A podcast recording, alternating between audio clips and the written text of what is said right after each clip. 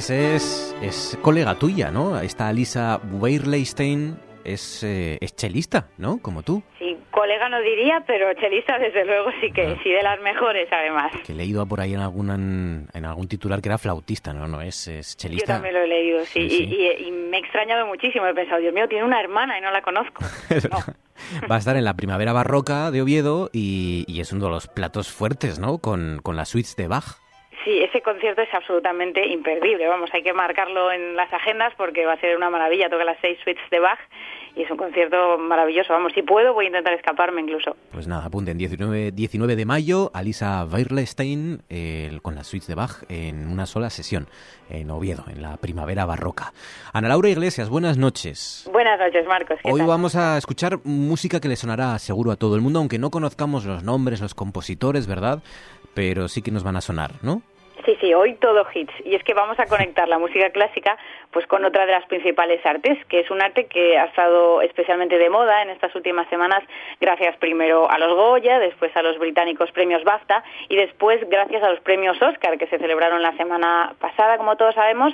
Así que hoy vamos a conectar la música clásica con el cine y redescubrir así varias obras que son mundialmente famosas gracias al cine, aunque originalmente no fueron escritas para la gran pantalla.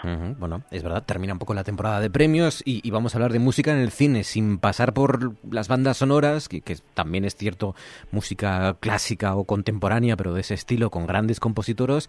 Pero ¿con cuál empezamos? ¿Con qué empezamos? Bueno, vamos a empezar con una pieza compuesta hacia 1780 por Luigi Boccherini, que fue un chelista y compositor que trabajaba para la corte española y que en 2003 saltó a la fama mundial gracias a su aparición estelar en la última escena de la película Master and Commander, cuando los protagonistas simulan interpretar su música con un violín y un cello. Esta es la música nocturna de las calles de Madrid de Boccherini.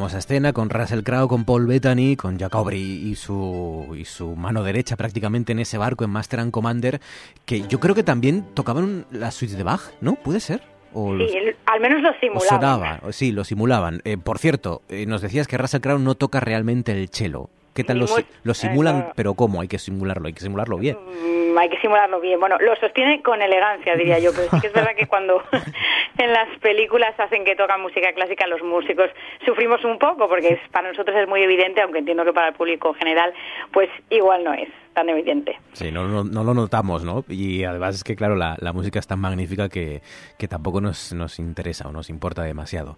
Pero esta es la música nocturna de las calles de Madrid, decías. Eso es, eh, estos protagonistas de la película, bueno, pues simulan, como decimos, que tocan este fragmento de la música nocturna de las calles de Madrid, que originalmente es un quinteto de cuerdas, que fue escrito, como digo, por Boccherini hacia 1780 y en el que el compositor italiano lo que quiso hacer fue simular el bullicio de las calles de la capital durante una noche de fiesta. La obra era muy conocida en su momento, pero Boccherini no se interesó en que fuera publicada hasta después de su muerte, ya que pensaba que ningún compositor u oyente extranjero iba a entender ese retrato de la noche madrileña que con su música.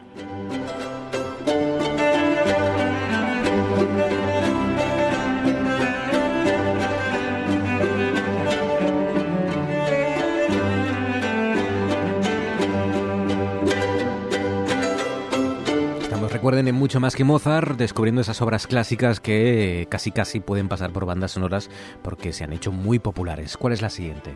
Bueno, vamos ahora con uno de los compositores que más veces aparece en las bandas sonoras sin que nos demos cuenta, y que es Wolfgang Amadeus Mozart. Existen multitud de películas en las que en las bandas sonoras se escuchan sus melodías, pero sin duda una de las más emblemáticas es esa banda sonora maravillosa de la película Memorias de África, en la que se escucha su fantástico concierto para clarinete.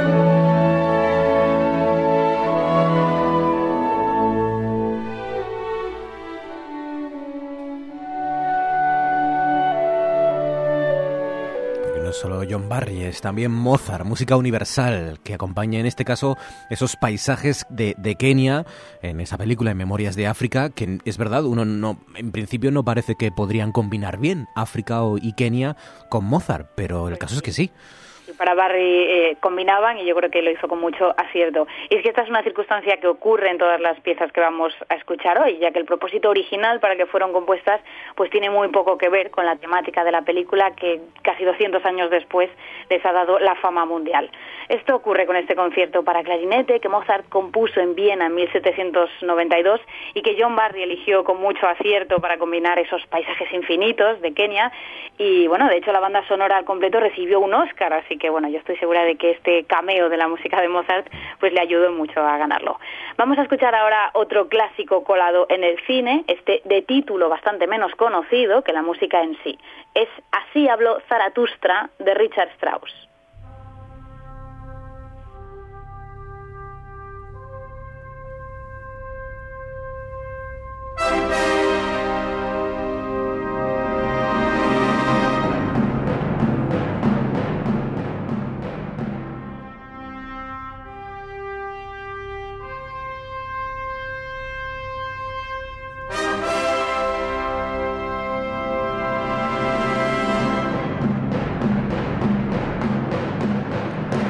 Cuando hablamos de alguien que, que, ha adaptado, que ha utilizado ¿no? la música clásica y que ha descubierto grandes piezas que hoy vuelven a ser universales o son universales gracias al séptimo arte, es Kubrick, ¿no? Esta, esta melodía aparece en la banda sonora de 2001, Una Odisea en el Espacio.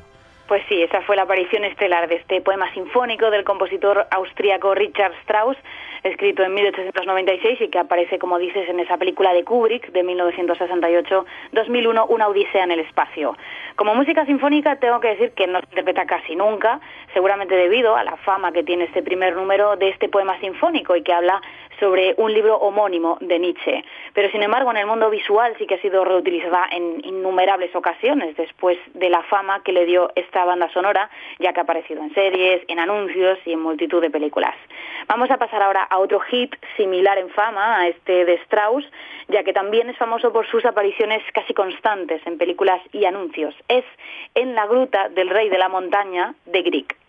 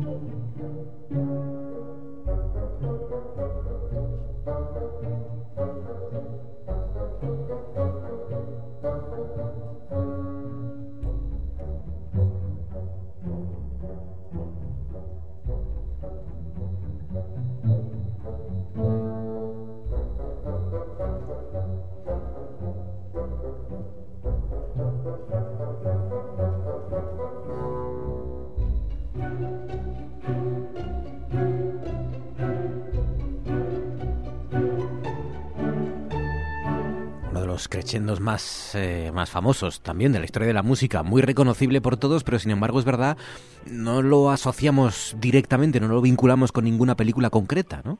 Pues sí, esta inquietante música del compositor noruego Edward Grieg aparece cada vez que se quiere describir una escena con tensión creciente y con final explosivo, ya que los dos minutos escasos que dura esta pieza describen eso justamente, un creciendo y un acelerando general que Grieg utiliza para describir cómo el protagonista de esta obra, que está incluida en la suite Pergint, finalmente escapa de esa gruta del rey de la montaña, quien le tenía secuestrado.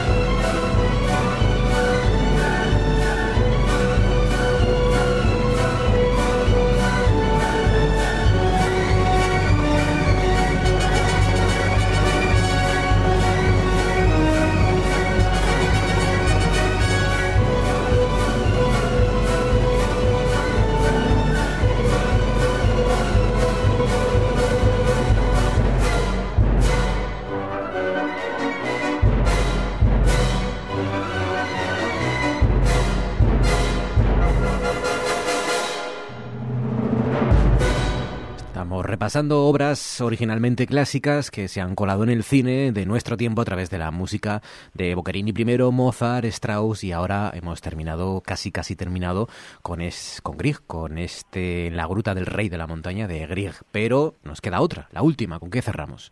Eso es, vamos a terminar con otro hit perteneciente a la música clásica, en concreto a la ópera, pero que pocos lo asocian a su verdadero origen. Es La cabalgata de las Valquirias de Richard Wagner.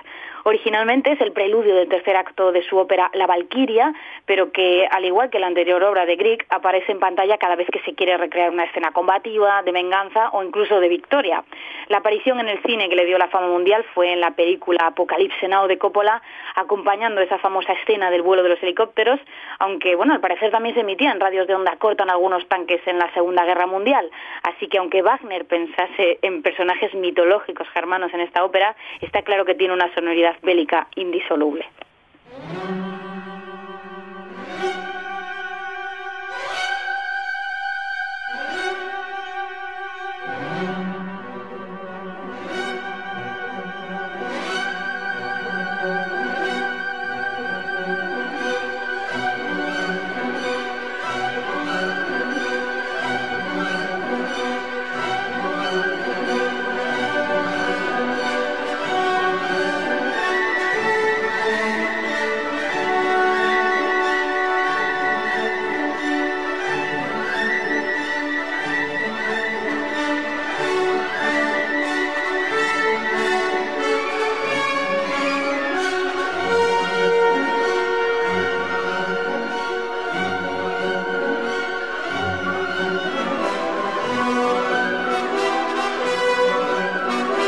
Wagner y la cabalgata de las Valquirias cierra este recorrido por algunas de las piezas musicales que se hicieron todavía más grandes, todavía más reconocibles gracias al cine, gracias a los directores del séptimo arte.